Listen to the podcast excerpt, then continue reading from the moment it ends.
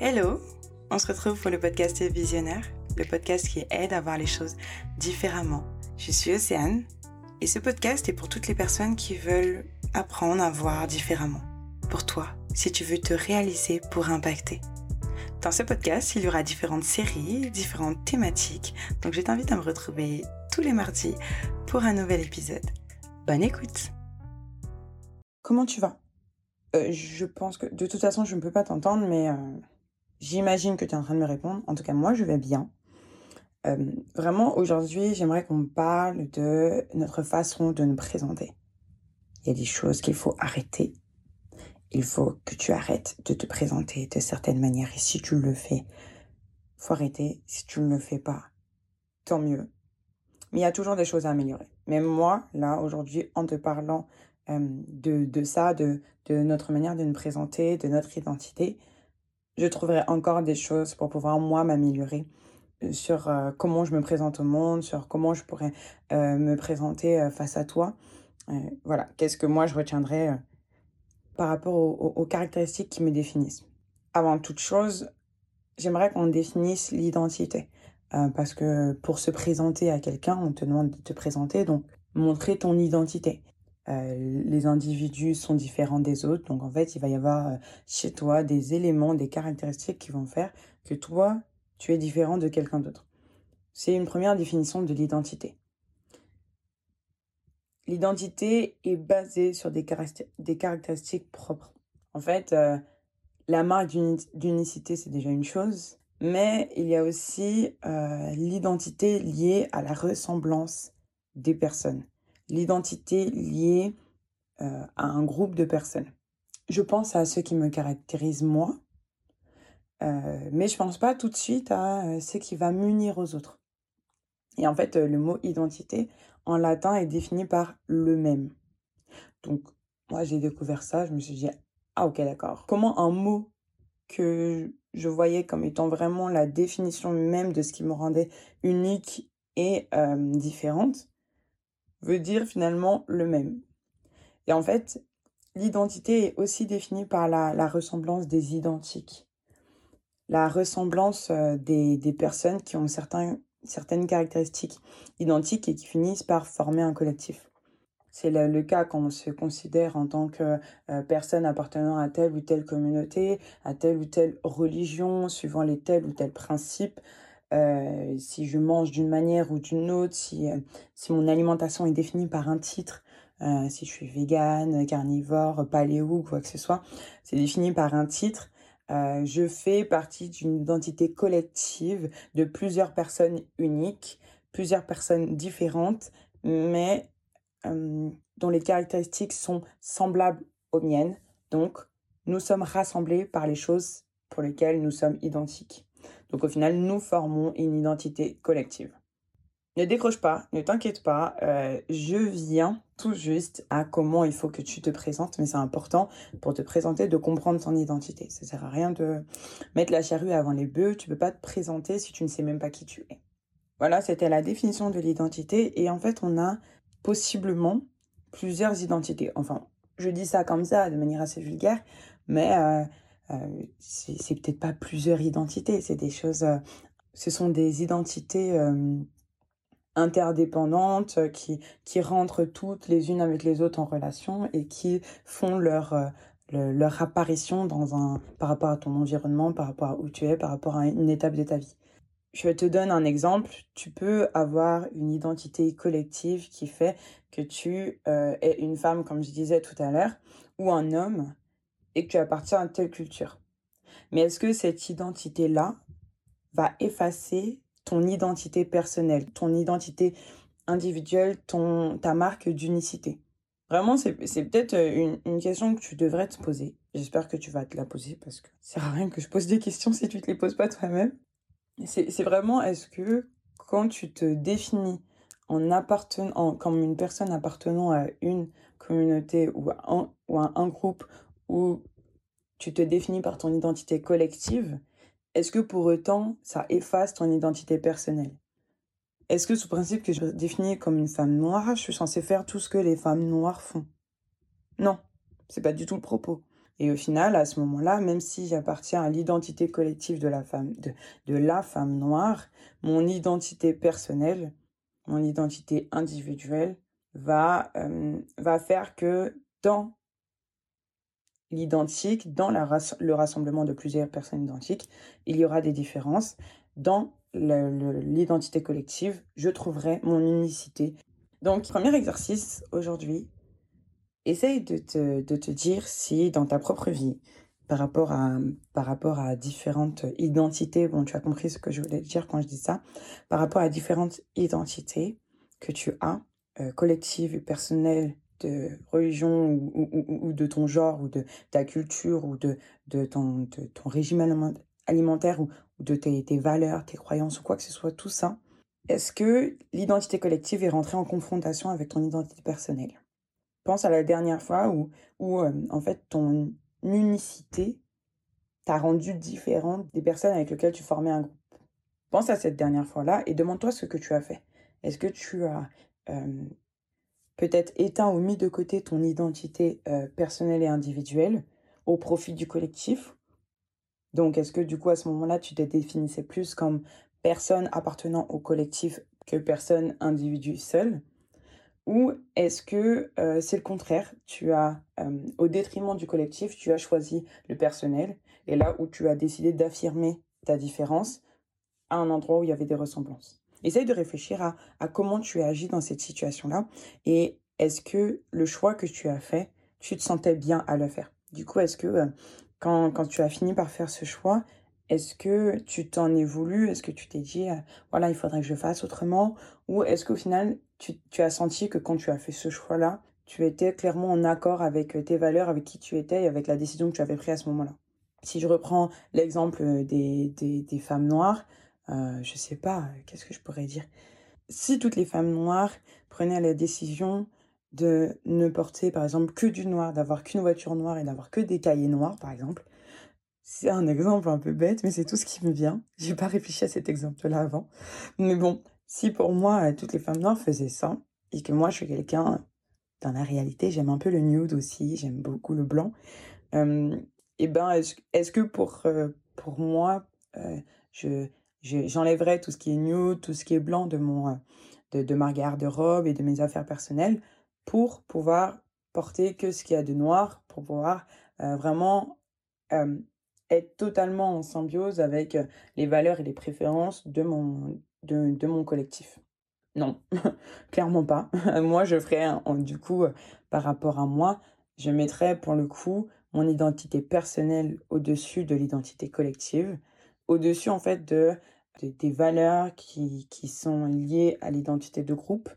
Euh, là, par contre, je serais différent des autres femmes noires, par exemple, qui porteraient que du noir et qui n'écriraient que sur des cahiers noirs. Par contre, cette identité collective peut te permettre de te retrouver avec des personnes qui te ressemblent et, qui, et, des personnes euh, qui te permettent d'être équilibré dans ta différence. Quand tu te retrouves avec d'autres personnes qui sont différentes, tu te sens mieux et en fait, ça peut créer une vraie force. Moi, je suis croyante, j'appartiens à la communauté chrétienne. Ben pour moi, c'est une force parce que du coup, ça m'aide pour certaines situations et ça m'aide à me retrouver avec des personnes qui pensent ou pas comme moi, mais je peux discuter de choses euh, sur lesquelles on peut se comprendre et euh, je peux trouver ma force en cette identité collective. C'est un soutien. Donc voilà. Et, là, par exemple, pour certaines situations, je, je trouverai euh, la force dans l'identité collective chrétienne.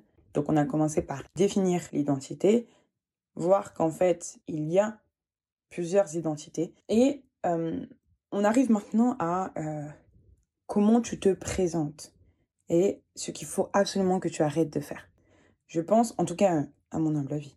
Hein, je ne suis personne, je suis pas ta mère. Euh, je pense qu'on se présente avec des éléments qui nous rassurent, des éléments pour lesquels nous sommes sûrs. Vraiment. Euh, ça nécessite une vraie confiance en toi, d'avoir connaissance de qui tu es personnellement et de partager à l'autre ce euh, qui tu es personnellement. je veux dire que dans la rue, je ne vais pas me présenter à quelqu'un en tant que, euh, je sais pas, euh, euh, quadrilingue.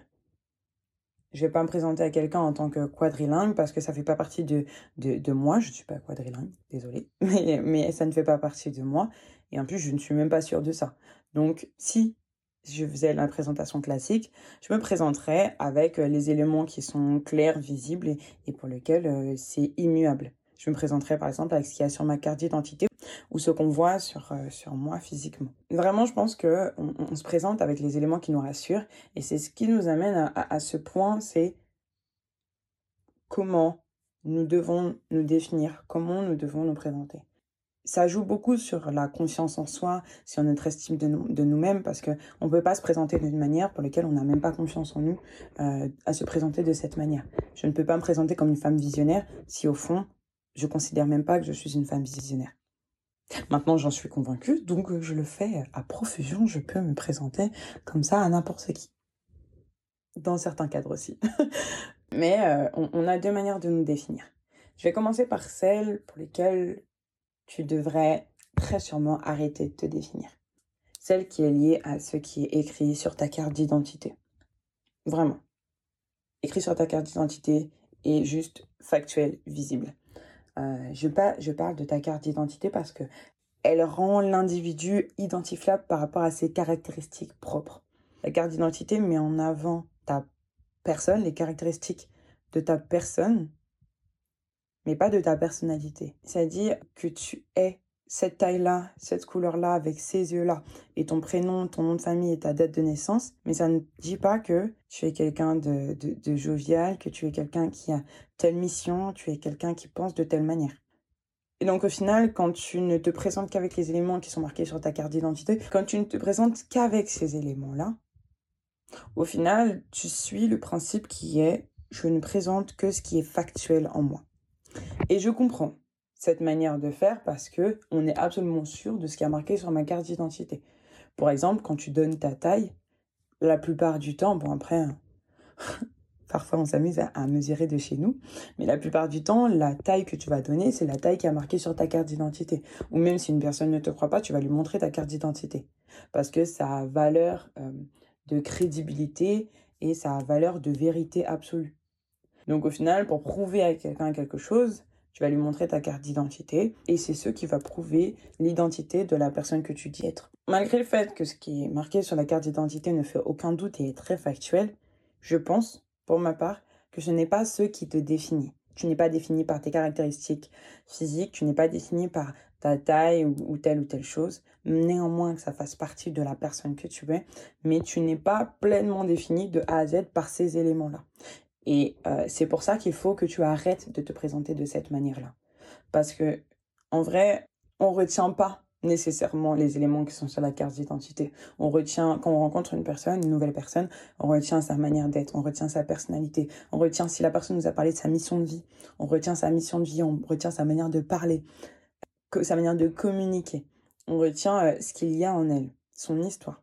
Et en fait, quand tu ne fais que transmettre des éléments très factuels sur toi, bah, tu prives la personne d'une rencontre qui va la marquer, d'une rencontre dont elle va se souvenir.